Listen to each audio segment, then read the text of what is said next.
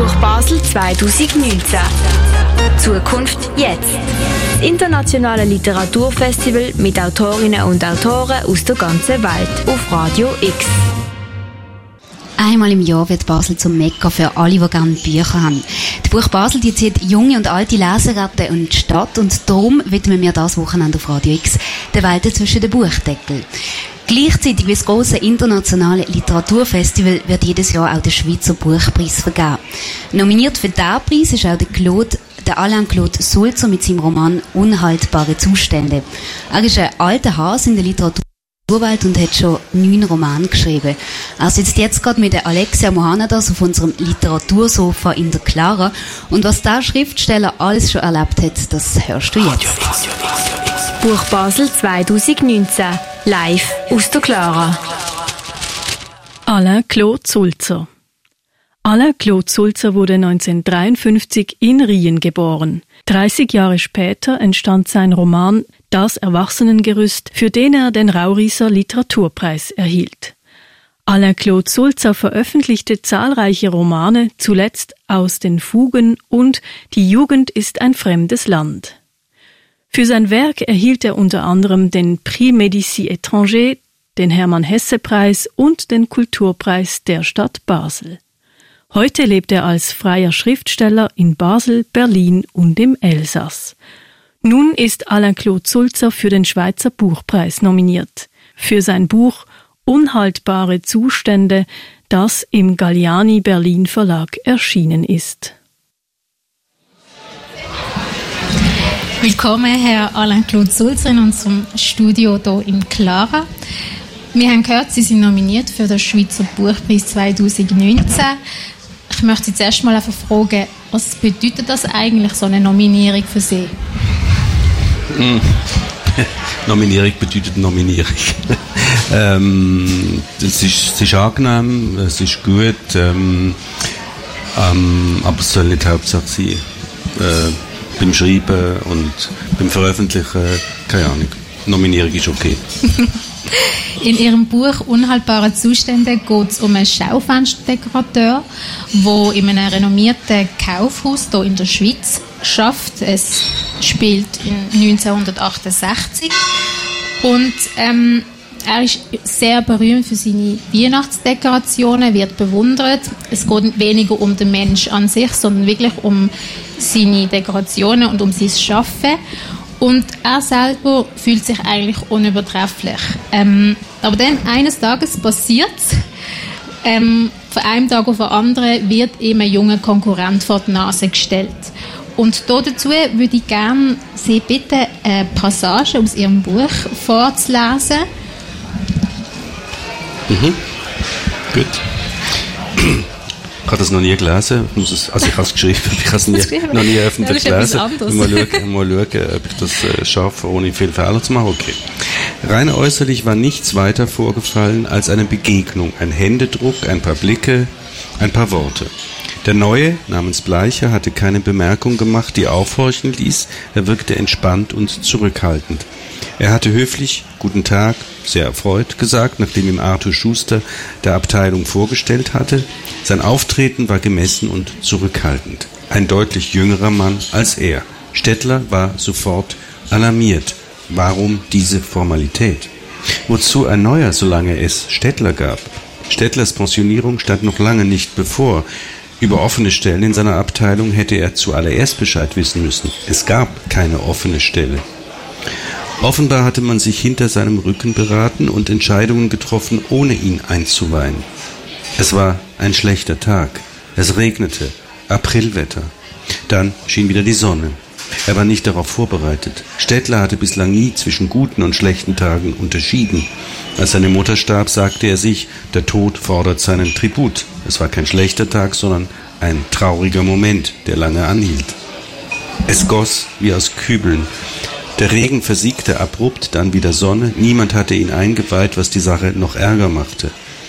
Als habe man etwas vor ihm verheimlichen wollen, als wollte man ihn schonen, als könnte man ihn nicht ins Vertrauen ziehen, als entzöge man ihm das Vertrauen.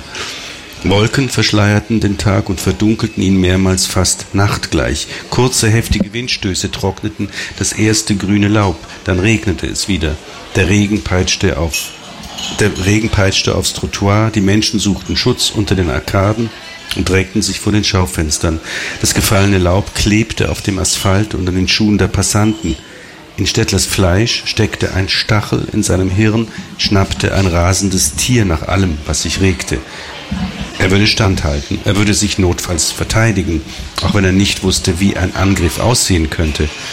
Er hatte seinen 59. Geburtstag in Würde erreicht, er würde auch die letzten sechs Jahre ehrenhaft hinter sich bringen. Ein einzelner Mensch würde ihn nicht aus der Bahn werfen. Dennoch war er überzeugt, dass mit der Anstellung Bleichers eine Wende eingetreten war. Am nächsten Tag bat er um eine Unterredung mit Arthur Schuster, der als Personalchef maßgeblich für Personalentscheidungen zuständig war. Die Sekretärin ließ ihn wissen, dass ein Termin für den nächsten Tag reserviert sei. Äh, und ab jetzt verändert sich eigentlich seine ganze Welt. Ähm, es wird zum Chaos. Am Anfang vom Buch ist er noch eher so ein bisschen prüde und sehr geordnet und wirkt eigentlich so. Und jetzt äh, fängt er sich eigentlich wirklich an verändern wegen dem Bleicher. Ähm, er stalkt ihn, ähm, er trinkt mehr Bier, kauft sich einen Fernseher und interessiert sich für die plötzlich jungen Leute mit Blue Jeans und Männer mit langen Haaren. Was passiert gerade in ihm? Also er kommt irgendwie durcheinander. Ähm, äh, es passiert etwas, mit dem man nicht gerechnet hat. Ähm, also er, er hat sich vorgestellt, er würde jetzt bis 65, bis zu seiner Pensionierung so, so leben wie bis jetzt, dann wäre alles okay gewesen. Jetzt ähm, tritt das ein. Also wobei das, das Begriff Stalker finde ich fast schon ein bisschen zu weit. Also vieles passiert, vieles bildet sich ein. Also vieles passiert eigentlich in seinem Inneren. Äh, wirklich wesentlich wird er nicht aktiv, aber irgendwie innerlich zerfällt er wie, äh, kommt einfach nicht mehr, kommt, kommt einfach nicht mehr zurecht mit dem, was um ihn herum passiert. Wobei das, was um ihn herum passiert, fällt vielleicht erst überhaupt jetzt auf. Er hat einfach sein, sein Leben gelebt. Er ist, Sie haben gesagt, er ist berühmt für seine Schaufenster, aber seine Schaufenster sind berühmt. Er selber ist, ist ja immer im Hintergrund gewesen. Er, er hat keine Rolle gespielt, solange er das hat können machen, was er, ähm, was er, was er, was er kann und was er will machen, nämlich die Schaufenster. Und das ist jetzt plötzlich, das ähm, fällt plötzlich von ihm ab. Mhm.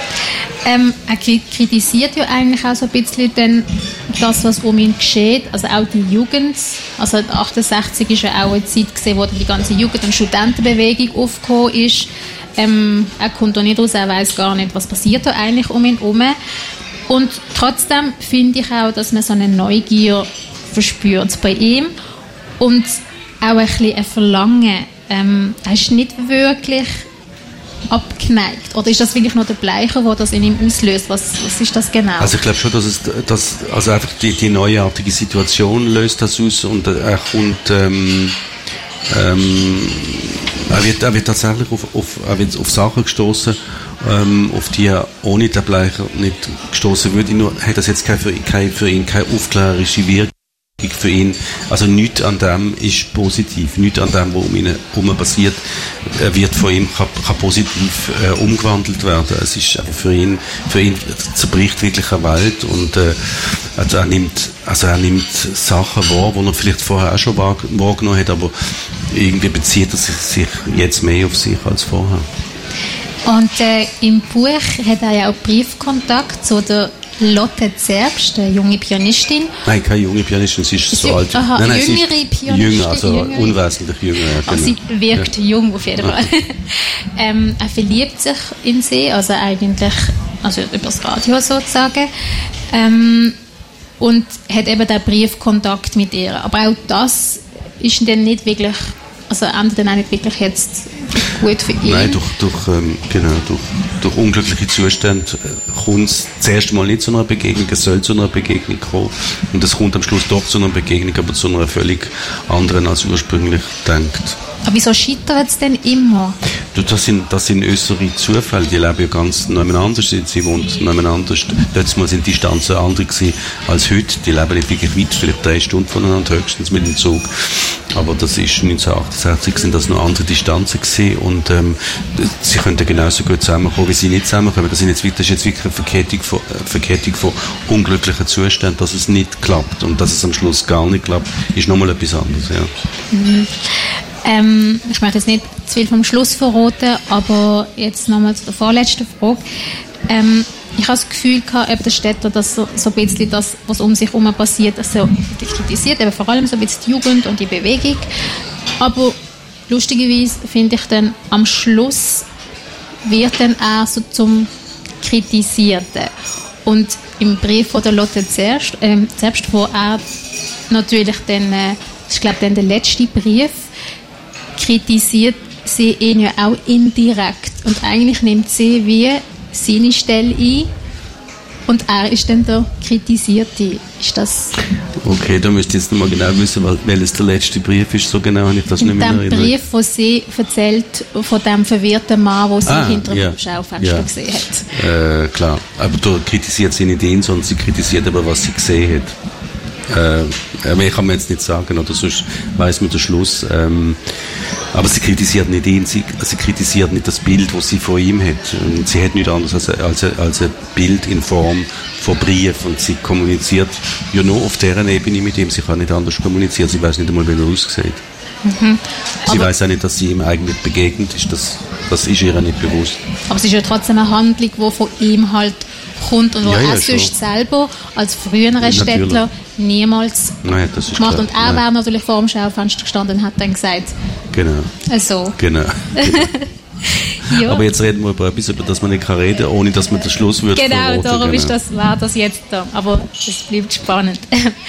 ja, das ist das Interview mit dem Alain Claude Schulzer über das Buch Unhaltbare Zustände, ausgegeben vom Verlag Galliani Berlin. Ähm, danke vielmals, dass Sie da sind. Viel Glück für die Nominierung Merci morgen. Merci, ja. ja. Merci. Danke. Schreiben, erzählen, dabei sein. Das Internationale Literaturfestival Buch Basel 2019. Zukunft jetzt.